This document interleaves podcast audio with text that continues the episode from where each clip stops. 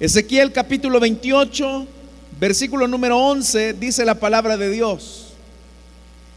El Señor me dirigió la palabra, hijo de hombre, entona una elegia al rey de Tiro y adviértele que así dice el Señor omnipotente.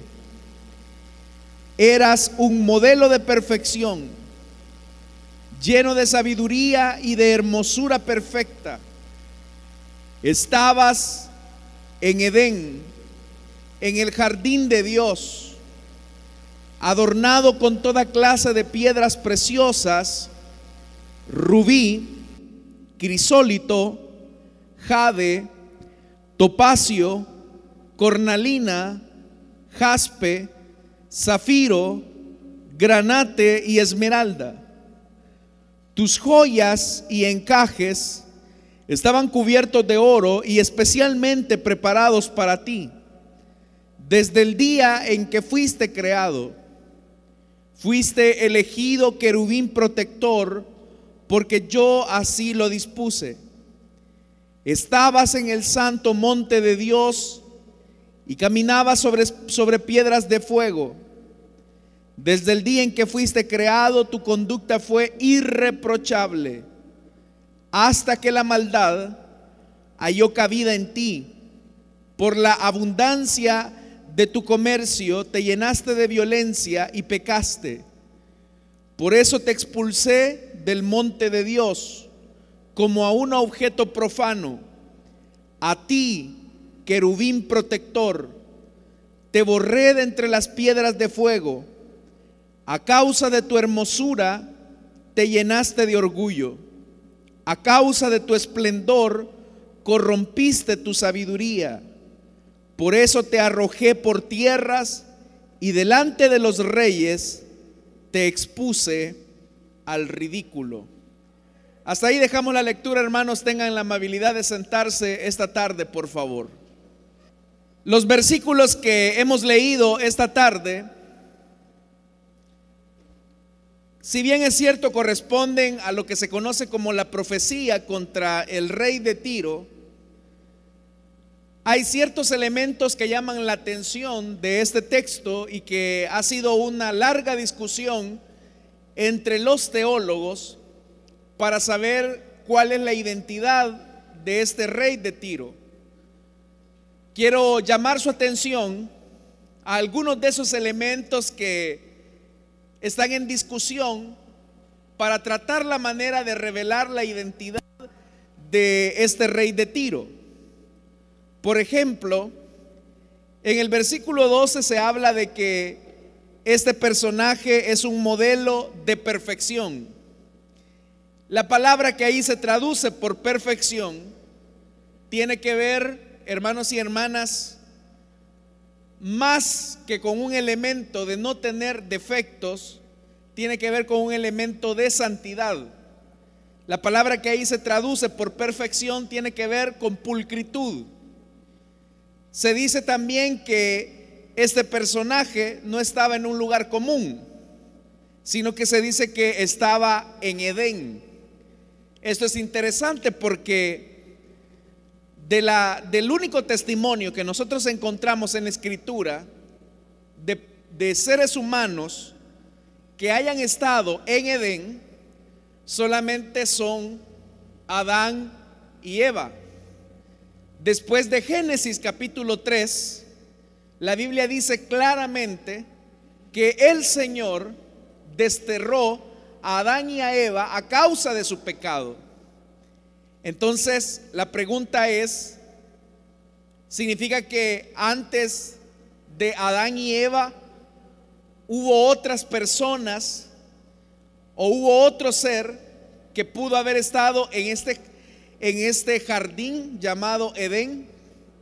Porque después de Génesis capítulo 3, lo que nosotros encontramos es que el Señor expulsa al hombre para que nunca más vuelva a ese jardín y consecuentemente ya no tenga los beneficios de la vida que ahí se tenía. Pero el versículo 13 dice que estaba en Edén.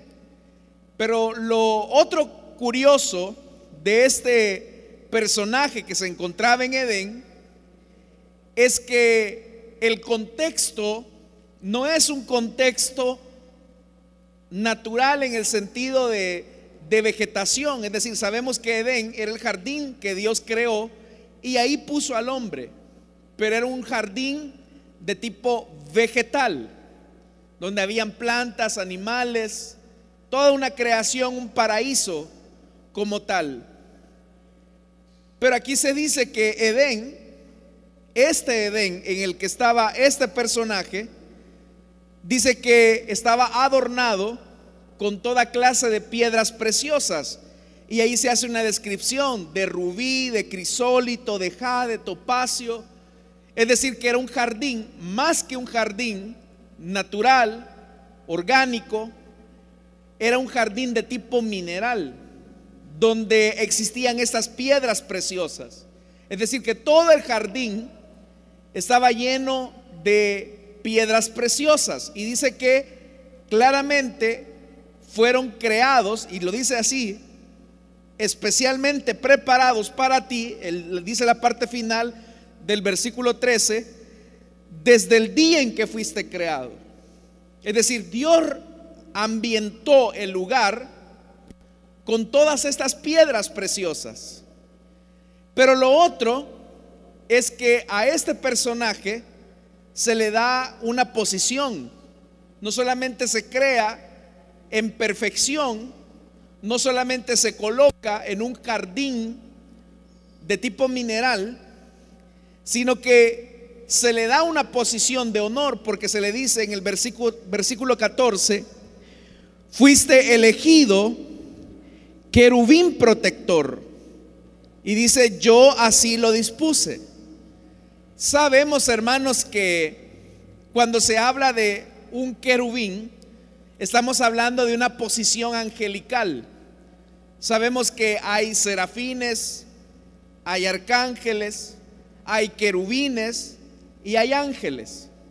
Pero a este personaje Dios le dio la posición, lo revistió de hermosura, de sabiduría, de perfección, lo creó en medio de piedras preciosas y le dio la posición de ser llamado querubín protector. Tardaríamos, hermanos, bastante tiempo en explicar qué significa esto de querubín, pero baste señalar que es una posición angelical.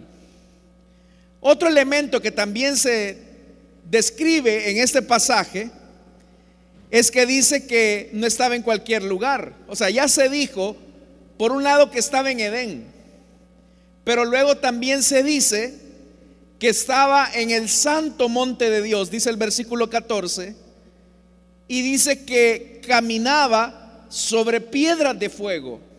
Esta descripción de las piedras de fuego se hace específicamente cuando Dios se reveló, por ejemplo, a Moisés, allá en el monte Sinaí, que dice la Biblia que todo el lugar donde la presencia de Dios descendió sobre el monte, se convirtió en una especie de pavimento de mucho brillo, de mucho esplendor, como que si todo alrededor, hermano, se cristalizó en una especie de superficie de oro o de un metal precioso, es decir, resplandecía el suelo, es lo que da a entender el hebreo. Y así lo describe, de hecho, el pasaje. Pero acá se está diciendo que el Señor le dio la oportunidad de estar en el monte santo, en el monte de Dios. En la Biblia y en la mentalidad judía y en la mentalidad de, Medio Oriente, las divinidades se ubicaban o descendían en la parte más alta de la montaña. Por eso es que usted ve, por ejemplo, que Moisés recibe la revelación de Dios en un monte. Recibe la ley en un monte. Vemos a un Elías que presenta sacrificios al Señor en un monte, en el monte Carmelo. Vemos también, hermanos y hermanas, que la revelación de Dios se hace efectiva en un monte, porque incluso el salmista, cuando expresa su necesidad del auxilio del Señor, él mismo lo dice. Alzaré mis ojos a los montes. ¿De dónde vendrá mi socorro? Dice. Mi socorro viene del Señor que hizo los cielos y la tierra. Pero vea lo que el salmista está diciendo. Alzaré mis ojos a los montes. Porque la idea que se tenía en esa época era que las divinidades descendían a los montes, expresaban su revelación y eso servía como un punto de encuentro entre Dios y los hombres. Ahora, obviamente, cuando el escritor sagrado habla del monte de Dios, no está hablando, hermanos, de un monte específico, pero está hablando del lugar más alto donde solamente la presencia de Dios es accesible. Pero Dios dice de este personaje que él tenía el privilegio de estar en el monte de Dios frente a la presencia de Dios. Pero dice algo más. Dice también que este querubín tuvo una conducta, como lo dice ahí, irreprochable. Es decir, que él era perfecto en su conducta. Al hablar acerca de todas esas cosas, claramente, hermanos, nosotros nos ponemos a pensar que estas son características, privilegios, posiciones que no se le han dado a ningún hombre mortal. Es decir, todos nosotros somos seres humanos y dice la Biblia que todos nosotros hemos sido creados a imagen y semejanza de Dios.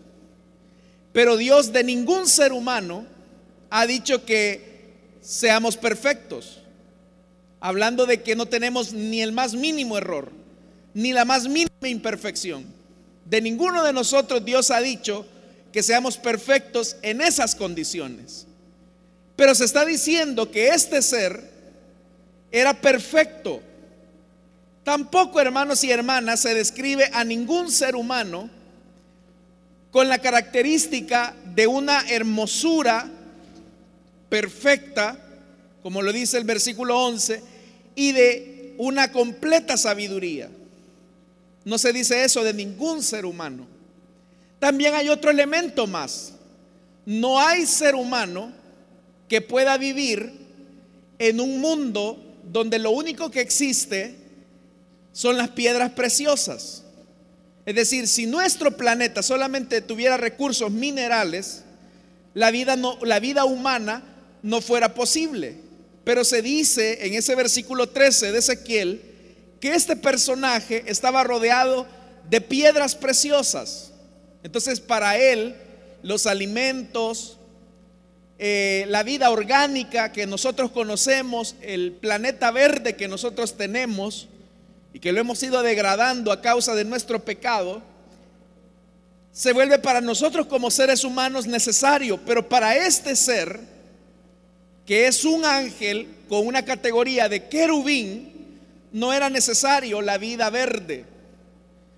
Entonces, la pregunta es, ¿cuál es la identidad de este personaje? ¿Quién es este personaje?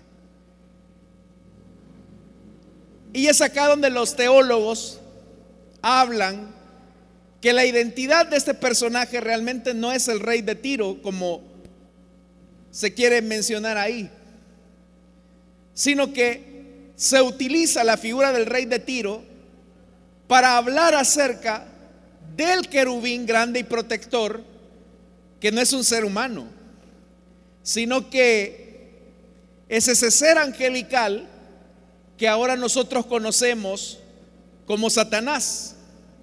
Significa que en este texto de Ezequiel 28 estamos frente al relato de las condiciones en las que Dios creó a este personaje y también, hermanos, estamos frente a un relato que describe cuál fue la razón por la que Él perdió el mayor de los privilegios que tuvo. Es decir, que en este libro de Ezequiel, capítulo 28 y los versículos que hemos leído, se nos está describiendo el origen de la maldad en el universo, el origen del pecado en el universo. Y siendo que las cosas son así, entonces tendríamos que hablar acerca de esos elementos que llevaron a este ser tan perfecto, de tanta hermosura, con tantos privilegios, a perder la posición que tenía delante de Dios. Con mucha razón, hermano, se ha dicho que las peores desventajas que puede tener una persona son sus privilegios. Dicen que las piedras de tropiezo, donde las personas continuamente chocan o se equivocan, es con sus privilegios, cuando esos privilegios no son manejados de la manera correcta. Porque ¿cuáles son las características que se hacen acerca de este personaje? Bueno, se dice que él era un modelo de perfección. Y ese modelo de perfección tenía que ver con dos cosas. La sabiduría, que tiene que ver, hermanos, con el conocimiento anticipado de cómo conducirse en la vida para tomar decisiones adecuadas, revestidas también del fundamento de la inteligencia. Y eso, hermanos y hermanas, tiene que ver con el conocimiento. Pero por si eso fuera poco, aparte de que era un ser muy sabio, con mucho conocimiento, se dice también que era de una hermosura perfecta. Dos cosas, hermanos, que se mezclan, que son virtudes que Dios ha otorgado, que son de sabiduría y de hermosura. Y por si eso fuera poco, el día de su nacimiento, el día en que Dios lo creó, lo creó en medio de un ambiente de piedras preciosas. Es más, Allá en el libro del profeta Isaías, en el capítulo 14, si no estoy mal, se describe y se dice que el día en que este ser fue creado, hubo música. Es decir, se escuchó toda clase de instrumento cuando él estaba siendo formado y creado. Entonces mezcle todo eso. Un ser perfecto, Dios le da sabiduría, le da conocimiento, le da hermosura el día en que Dios lo está creando, lo hace en medio de un mundo lleno de piedras preciosas. Le coloca, hermanos, una serie de instrumentos musicales anunciando la formación o la creación de este ser y le da una posición honorífica. Le da la posición de ser querubín protector. Y el hecho de ser querubín protector habla de la posición que este ser tenía para con Dios. Entonces, ¿qué es lo que encontramos nosotros acá?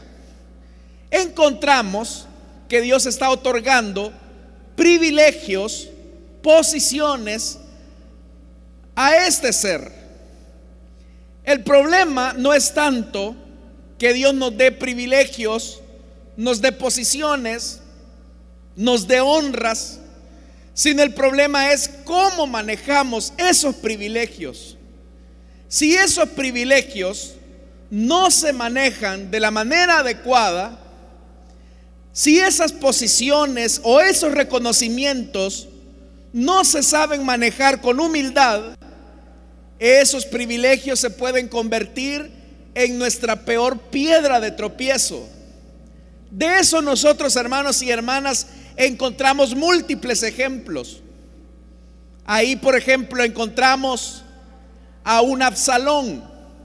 La Biblia dice que él era hijo de David, era un joven muy apuesto, hermoso, tenía un cabello muy especial, era como rubio, de un cabello abundante pero el día en que Absalón se revela contra su padre David, y el día que a partir de su belleza él se subleva contra su padre, Lo que hace Absalón rebelarse en contra de su padre es que él se aprovecha de su carisma, él se aprovecha de su diplomacia, él se aprovecha también de su imagen. Esa capacidad que Absalón tenía para escuchar a las personas, para tener conexión con ellas. Eso al final se convirtió en el elemento que llenó su corazón aún más de la posibilidad de hacerse del reino por la fuerza. Entonces sus virtudes, sus privilegios, su cercanía con el rey, se convirtió también en su zanja de tropiezo. Por si eso era poco, el día en que se da la batalla fuera de Jerusalén, dice la Biblia que Absalón iba huyendo en su caballo y al huir en su animal iba pasando entre el bosque y las ramas de los árboles se cruzaban en su camino.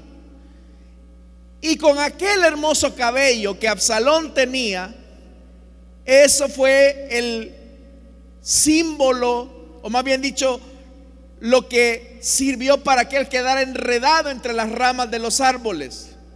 Aquello de lo que él se podía sentir orgulloso de su belleza física, se convirtió, hermanos, en el momento de su muerte. Porque cuando el general de David lo encuentra, bueno, lo encuentra primero un, un soldado de David, pero luego llega el general al ver lo que está guindado entre las ramas de su hermoso cabello, es ahí donde el general de David decide traspasarlo por el corazón. Su belleza, su carisma, sus privilegios, su cercanía con su padre se convirtió en su zanja de tropiezo. También, hermanos, si vamos al Nuevo Testamento, nosotros nos vamos a dar cuenta que entre los doce todos gozaban de cercanía, sabían quién era Jesús, pero había uno que tenía un puesto de confianza en el círculo del maestro. Pero aprovechándose de su confianza, aprovechándose de los privilegios, él traiciona al maestro. Lo que le quiero decir a usted, hermanos y hermanas, es que de igual manera nuestros privilegios pueden convertirse en nuestro peor tropiezo. Las bendiciones, los privilegios, las posibilidades que Dios nos concede se pueden convertir en nuestro peor desastre de la vida. Tal vez hay personas que son muy inteligentes, tienen muchas capacidades, Dios les ha permitido alcanzar buenas posiciones y todo eso, hermanos, lo único que refleja es que Dios los ha bendecido. Porque la Biblia dice que detrás de todo don perfecto, detrás de cada bendición, es Dios el que ha estado mediando para que nosotros tengamos esas bendiciones. Todo, toda buena dádiva, todo don perfecto procede del Padre de las luces, dice Santiago. Así que toda bendición Dios la da.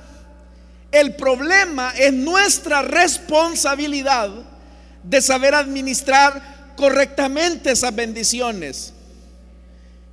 Cuando nosotros no manejamos correctamente los privilegios que Dios nos da, eso se puede convertir en nuestro peor tropiezo. Por eso vea lo que dice, vea lo que dice el, el versículo número 15. Desde el día en que fuiste creado, tu conducta fue irreprochable. Manejaste muy bien. Manejaste muy bien tus privilegios. Hasta que la maldad halló cabida en ti. Por la abundancia de tu comercio, te llenaste de violencia y pecaste. Vea lo que está diciendo. Pero más adelante dice el versículo 17, a causa de tu hermosura te llenaste de orgullo, corrompiste tu sabiduría, aquellos elementos, aquellos privilegios que Dios le había dado a este ser, se convirtieron en su peor desgracia. Porque él comenzó a verse y a sentirse como una persona muy especial y lo era. Como una persona revestida de honor, los tenía. Como una persona con una buena posición, la tenía. Con una persona o un ser creado con mucha confianza, la tenía. El problema que fue lo que hizo con esos privilegios. Hermanos, el problema no está que usted sepa que es bueno en algo. El problema no radica en que si hay una persona que sabe que puede cantar, sepa que puede cantar. Ese no es el problema. El problema es cómo maneja eso. El problema no está en que una persona sepa que puede predicar muy bien. El problema es cómo administra esas virtudes y esos privilegios que Dios le ha dado. Ahí radica la clave del éxito y del fracaso.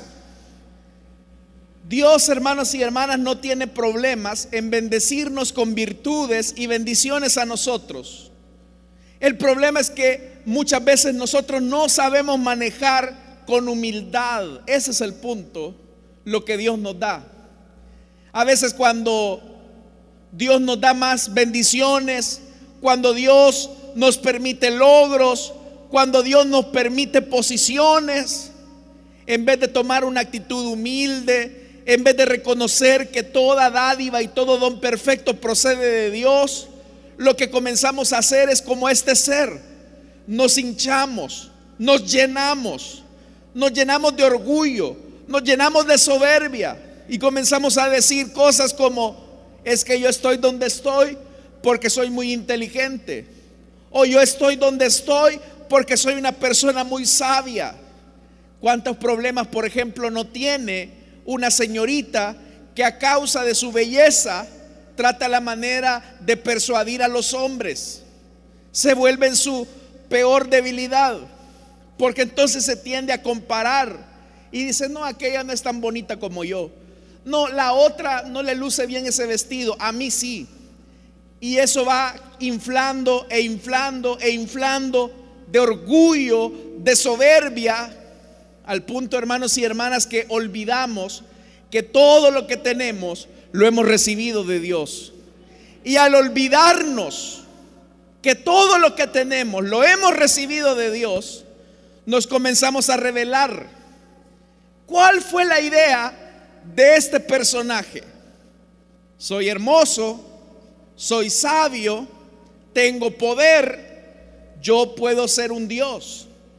Es más, si usted me acompaña al versículo número 1, versículo 2, se nos dice más acerca de cómo comenzó el pecado en este ser. Dice el capítulo 28, versículo 2, en la intimidad Vea esto, en la intimidad de tu arrogancia dijiste, yo soy un Dios y me encuentro en, el, en alta mar, sentado en un trono de dioses. Él se comenzó a sentir y comenzó a creer su propia mentira. El peor castigo que Dios le puede infligir a un ser humano es cuando comienza a creer su propia mentira. Cuando su orgullo es tan grande que él cree su propia mentira. Hermanos y hermanas, todo lo que tenemos lo hemos recibido de Dios. Si tenemos una buena familia, no es porque usted sea un buen padre o una buena madre. Seguramente lo es. Pero detrás de todo eso, quien está mediando es Dios. Si usted, hermano y hermana, ha alcanzado una posición académica, usted obviamente ha mostrado esfuerzo, capacidad y usted mismo puede decir, es que yo he coronado esta carrera porque yo soy muy inteligente. Sí y no. Sí, porque es verdad, usted es una persona muy inteligente, pero la Biblia dice que detrás de la inteligencia y la sabiduría está el Señor. Es Dios el que da la inteligencia y la sabiduría a quien Él quiere. Cuando olvidamos eso, nos llenamos de orgullo. Y al llenarnos de orgullo, comenzamos a creer que nosotros somos nuestro propio Dios. Y es ahí donde Dios tiene que quebrar el orgullo. Vea lo que dice ese versículo 2. Pero tú no eres un Dios, aunque te creas que lo eres. Tú no lo eres. Y vea lo que dice, tú eres un simple mortal. Tú eres un simple mortal. El día que yo decida quitarte la existencia, hasta ahí llegaste. Por eso, hermanos y hermanas, no es que existan dos poderes en el universo, solo hay un poder, solo hay un trono. Y el que está sentado en el trono es nuestro Dios. No hay nadie a la par de Él, no hay nadie que pueda pelear en contra de Él. Él es un Dios soberano, todopoderoso. No sé cómo es que esta persona, a este personaje se le ocurrió creer que él podía ser un Dios. Pero eso ocurre con el orgullo. Pero ya le dije, el orgullo hunde sus raíces en los privilegios. Porque la persona que es orgullosa es orgullosa porque tiene privilegios. A veces, hermanos, en la iglesia se da que por el mismo trabajo de la iglesia, las personas van, van escalando de ser un miembro, pasan a ser líderes. Dios les da de su gracia para enseñar, para ser buenos líderes. Pero resulta ser que cuando van creciendo, son supervisores, por ejemplo, a veces el privilegio va escalando y de supervisores pueden llegar a supervisores de subzona y de supervisores de subzona están a un escalón ya para convertirse en obreros o pastores.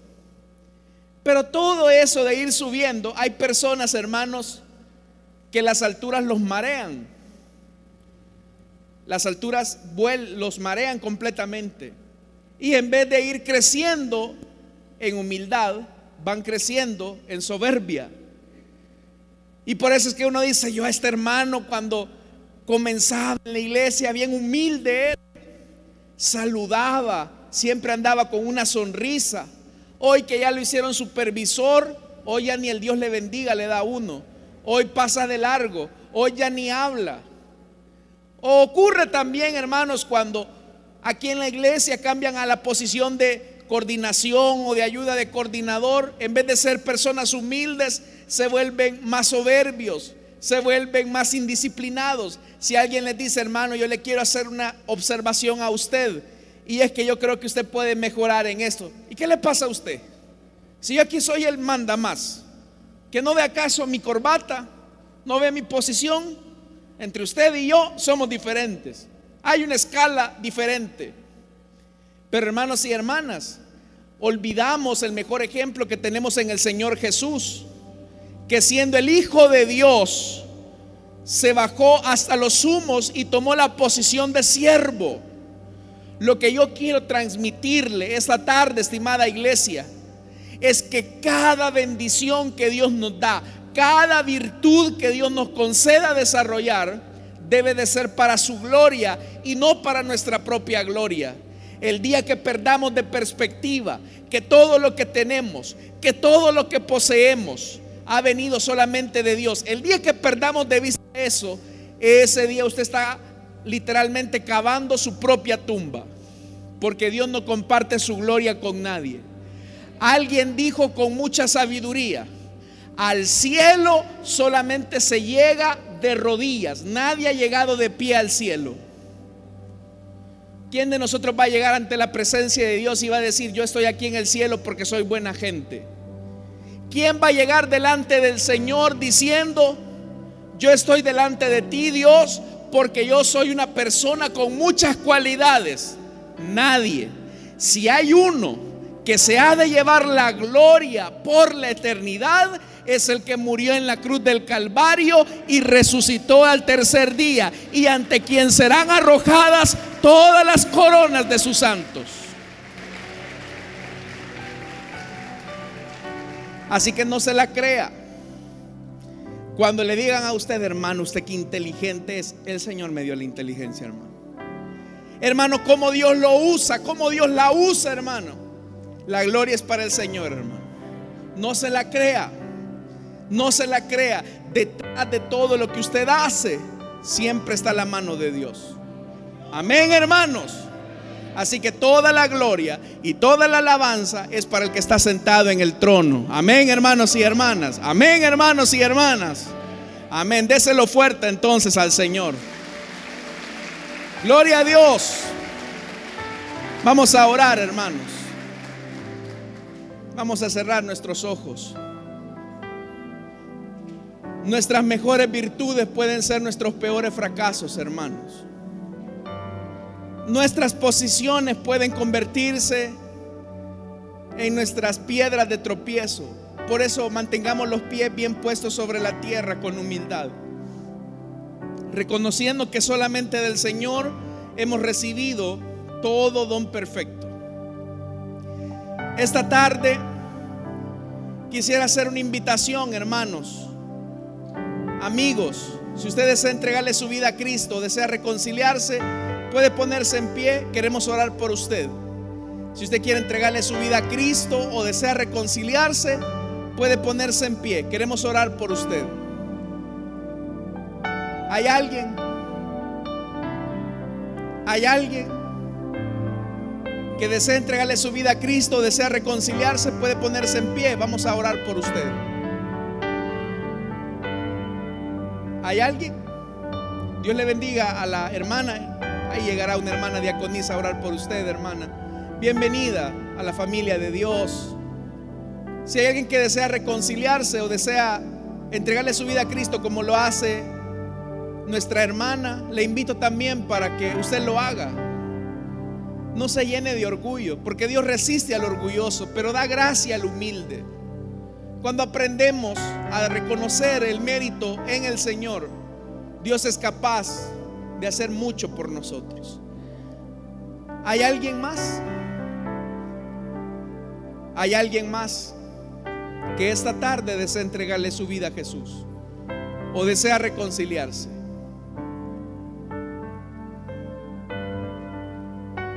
Si no lo hay, vamos a orar por esta vida y por los que nos escuchan a través de la radio o nos siguen a través del internet. Qué bendición que usted esté con nosotros. Gracias por darnos este privilegio de poder llegar hasta lo más íntimo de su hogar. Queremos orar por usted. Y recuerden, estimados hermanos y hermanas, detrás de cada don, detrás de cada posición, detrás de cada logro, detrás de cada éxito, no se olvide que es Dios el que está detrás de eso. Dele la gloria siempre a Él. Padre, oramos por esta vida que en este lugar entrega su corazón a ti. Pedimos, Señor, para que tú perdones sus pecados, le laves en tu sangre preciosa y a partir de este momento, la vida que solamente tú puedes dar comience a surgir en ella. Espíritu Santo, habita en ella. Y también así en los oyentes de la radio y los que nos ven a través de las redes en el internet. Amado Dios, ayúdanos a ser humildes. Ayúdanos a ser sabios para manejar con sabiduría los privilegios que tú nos das. Para que no sean motivo de tropiezo. Queremos darte la gloria siempre, Señor, a ti. Si algo hemos logrado, si algo hemos alcanzado, la alabanza solamente sea para el que murió en la cruz del Calvario, para el que con su vida alcanzó nuestra salvación. En el nombre de Jesús.